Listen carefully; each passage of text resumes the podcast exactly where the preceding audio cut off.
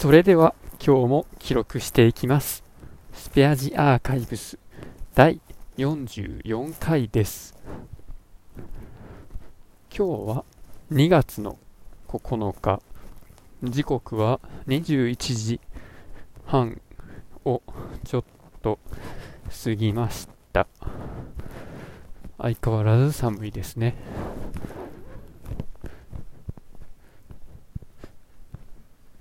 昨日からというか一昨日からメガネが新しくなっています。このおかげでああらゆるあらゆるものがですね、えー、より良くなっているというかまあ一言で言うとめっちゃいいというそういう状態です。何のこっちゃと言いますとですねもともと一昨日ぐらいまでかけていたメガネは、まあ、それをかけてても0.23ぐらいだ0.2か0.3ぐらいだったんですけども今回1.0になるように調節してもらったレンズを使ったメガネを、えー、新しく、えー、購入しましてその結果ですねもう視界がものすごくクリアにですね。もういろんなものが見えてこれまでこうもやがかかっていたような視界だったんですけれども輪郭がすごくはっきり見えるんですよね。でそして文字もよく見えるようになりましてそうするとどうなるかというとスマホを顔から離して持てるようになりました。今までは本当鼻から10センチぐらいの10センチ15センチぐらいのところにスマホの画面が来てたんですけどもまあもうな何本ぐらいでしょうね。5、60センチぐらい離れても文字が読めるようになりました。それとか会社のデスクにあるパソコンのモニターですね。これも離れて見えるようになりましたので、今までは机に前のめりになって、でしかも、まあ、猫背なんで、こうすごい画面に顔を近づけながら見ていると、そういうことを知らず知らずの間にやってしまっていたんですけれども、今では逆にですね画面に顔を近づけすぎると逆に見えすぎるというか目が疲れるのでできるだけ画面から顔を離して座ろうと。そういう方向に何でしたっけ？ナッジっていうんでしたっけ？こういうなんか特定の方向に行動を誘導するようなこと。そういうできるだけ画面から顔を遠ざけて座ろうと。そしてその結果こう背筋を伸ばして椅子に座るようになったので背中が筋肉痛になりました。でそれとか電車に乗ってる時とかでもあのすごい驚きなんですけど電車のドアの上に行き先の表示板がついてますよね。あそこに文字が書いてあるんですけどあのその文字は LED の点滅というかついたり消えたりで文字の形になってるんですけどその LED の電球の一つ一つの形として、まあ、はっきりくっきり見えるようになりました。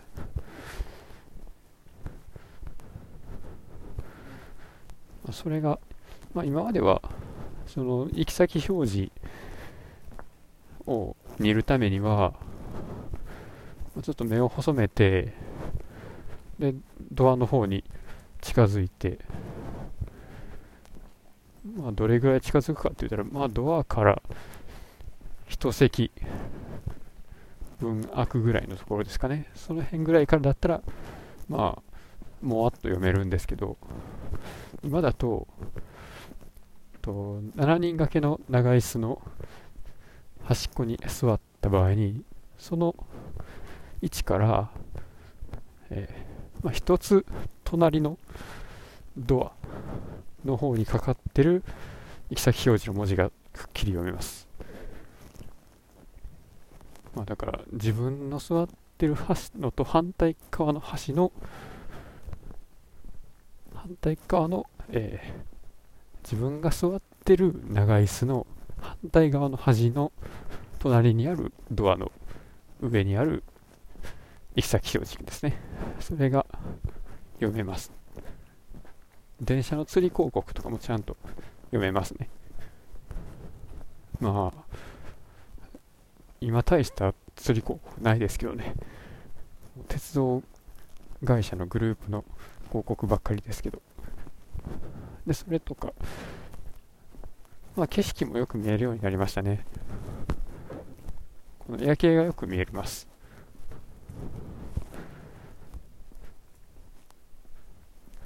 電灯とか、まあ、マンションとかの明かりがですね、今までは、あの、ボルボックスって分かりますかね？あの、中学校の理科の図録に載ってた緑色の多細胞生物ですけど、サッカーボールみたいなやつですね。まあ、そんな感じのやつがこう、まあ、電信柱にくっついてるような感じで見えてたんですけど今はあの電信柱にはちゃんとライトが一つくっついてますね。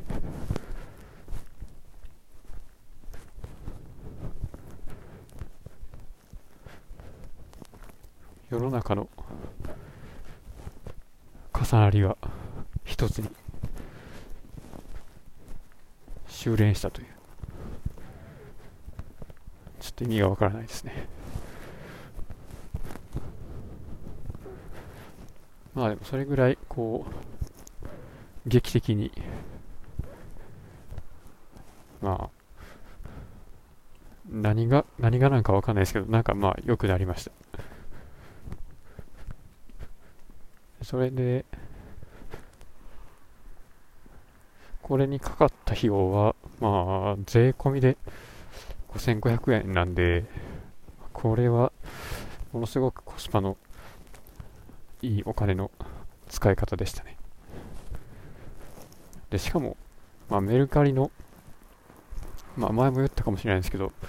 引っ越しで片付けをするためのメルカリ出品した時の、あの、メルペイ残高で買ったので、まあ、すごくいい買い物ですよね。そう、メルペイが使えたんですよ、ジーンズ。で、しかも、あの、僕の視力の矯正には結構な分厚さのレンズが必要になるんですけれども、それを、まあ、できるだけ、えっと、平べったい薄いレンズにするためのオプションも、まあ、無料でついてくるっていうそういう素敵な、えー、サービスがありますので他のところだったら、まあ、その加工のためにプラス1万いくらとかがかかってくるところを、まあ、それも0円でできていやもう素晴らしいですね。でしかもまあそれこれ前言ったかもしれないですけど一番しっくりくるフレームが一番安いやつやったっていう。いやありがたいですね。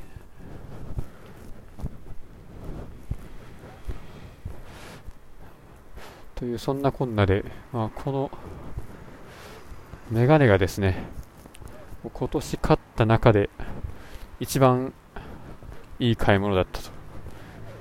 今年買ってよかったアイテムベスト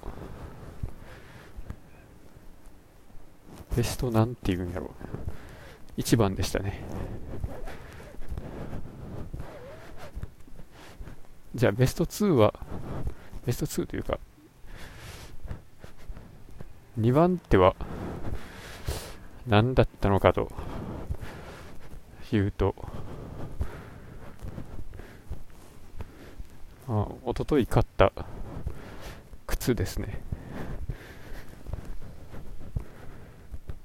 まあ。これは同じものを買い直しただけなんですけど。まあいい履き心地で。いいいやいい履き心地かどうかはちょっとまあ微妙っちゃ微妙なんですけど。まああのちゃんと底もくっついてるしかかともしっかりしてるし。でまあ雨は染み込んでこないだろうと。まあそんな感じですね。そして第3位はですね何でしょうね。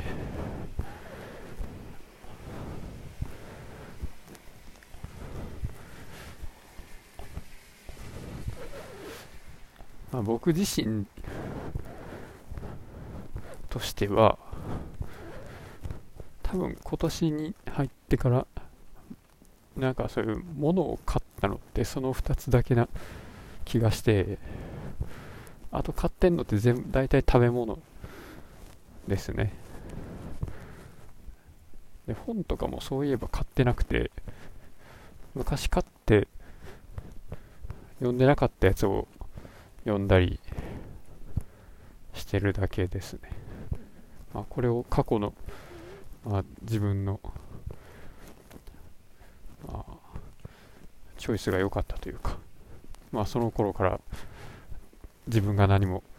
あのあんまり変わらなかったっていうふうに捉えるかはまあ置いといて。まあ今新しく買うものっていうのは特にないかなっていう感じですね。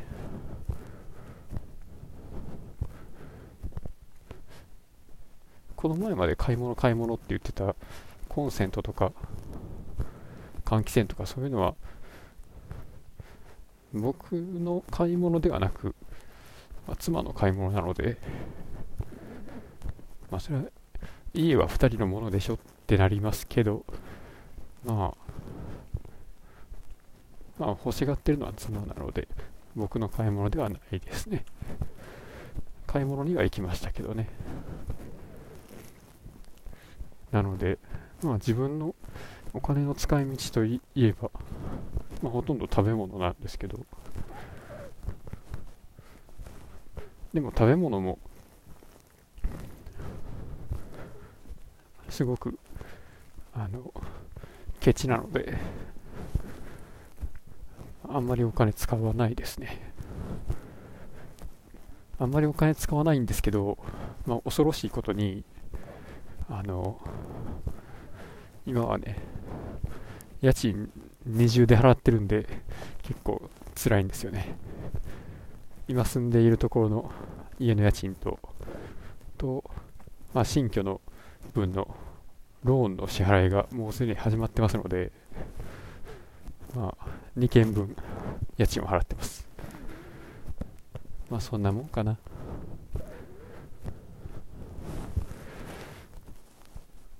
ほんと全然買い物しないですね。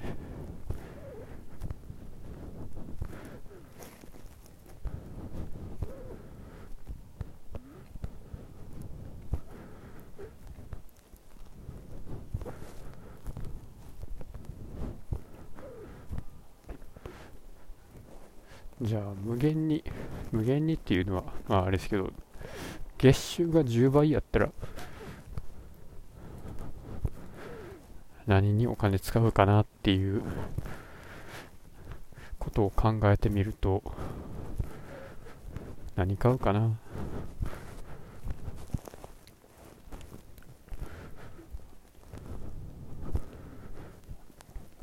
無駄にお菓子とかパンとかいっぱい買ってしまうかもしれない。そうなるとまあ今よりもさらにまあ栄養が偏ったりとかしてまあその大半残りの金額の大半が医療費に消えたりとかするかもしれないですね。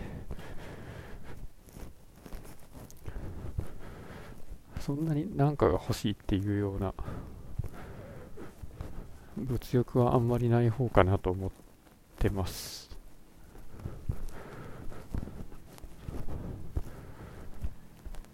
まあでも図鑑とか本とかはまあ新しく出たやつに関しては欲しかったりしますけど。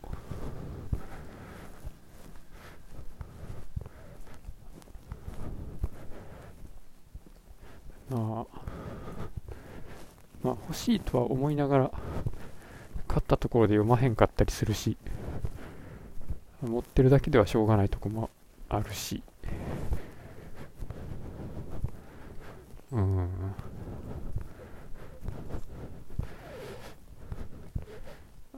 ああでもあれかな。スマホは買い替えたいかな。買い替えたいかなというか。まあそれは、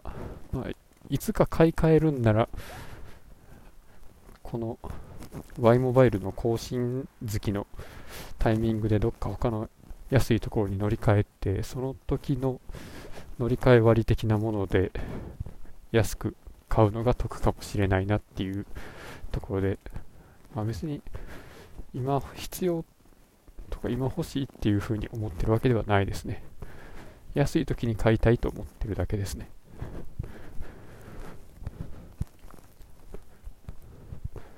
そういう自分が何か買おうと思った時に絶対安いかどうかみたいなことを考えてしまうんですけど本当ね何なんでしょうね。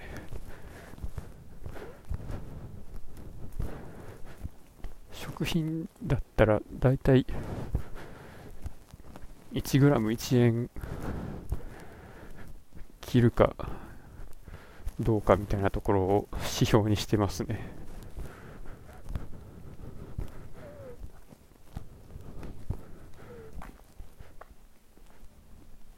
だからピーナッツの場合は、まあ、一番安いところで買えば 160g88 円なんで 1g、まあ、2円近く入ってますよね。で豚こまだったら、まあ、安いタイミングで買えば 100g68 円とかなので、まあ、これも 1g1 円は切ってますよねあと米。米は5キロで1680円の無洗米を使ってるんですけどこれはまあ水加えて炊いてってやるとちょっと計算が面倒なんですけどなんでいい？ですけどまあ5キロあって5000円してないんですからまあ 1g1 円よりは安いですよねっていうふうに考えると、まあそういう 1g1 円以下の以下か、まあ前後ぐらいのもので、まあ、自分の体はできているということですよね。まあ、もうちょっと言うと、えっ、ー、と、人体の水分の比率がどれぐらいでしたっけ ?7 割ぐらいでしたっけ？っていうふうに考えると体重の7割は、まあ、水道代ってことですよねでまあ水道代、まあ、一家族で使っているのでまあそれは浄水と下水と合わせた金額ですから、まあ、水道料金は2ヶ月で、えー、4000円とすると、まあ、そのうち浄水の分が2000円。でそれを、えー、妻と僕とで分けたら1000円ですね。っていうのが、まあ、僕の体重を、まあ、60キロとした場合の70%、えー、つまり、えー、42キロ分は1000円。じゃあ残りの3割、えー、6318キロ。は、まあ、1グラム1円と考えると18キロ1800円。だから僕という60キロの、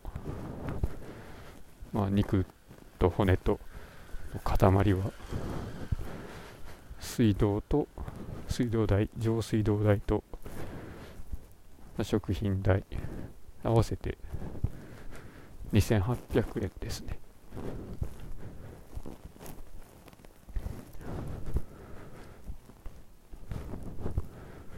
あとはじゃあ自分の魂がいくらかっていうところでまあどれぐらいの価値があるのか。いやでも魂の価値ね。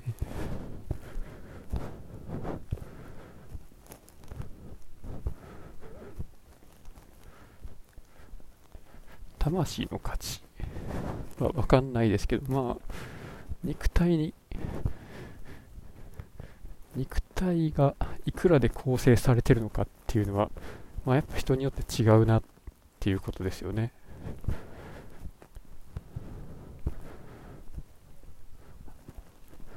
でまあそれでできてる体を使って何ができるのかと。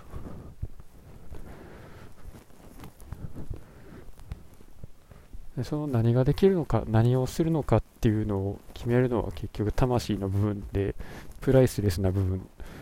だからやっぱ体が何でできてるかっていうのは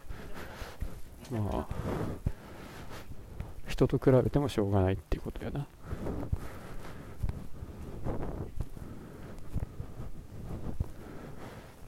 うん。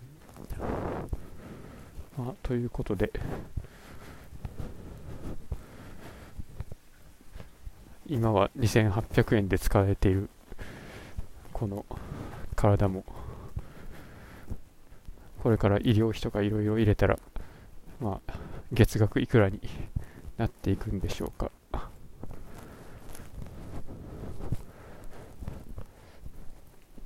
ま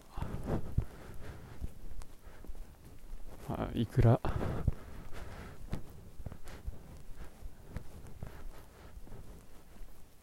いくら価値を生み出す魂であっても、まあ、その体をね、維持できないと元も子もないというか成り立ちませんので、まあ、体もないがしろにせずかといって、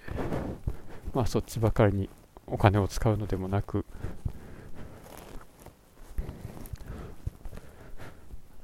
健全な魂が宿る程度には健全な体で痛いですね。ということで、まあ、買ったもの、買ったものでできている体、はいまあ、皆さんもお体、お気をつけて、まだまだ寒いのでね、はい、私も気をつけます。ということで、その皆さんがえー、いてくださっているのであればありがとうございました。それでは失礼します。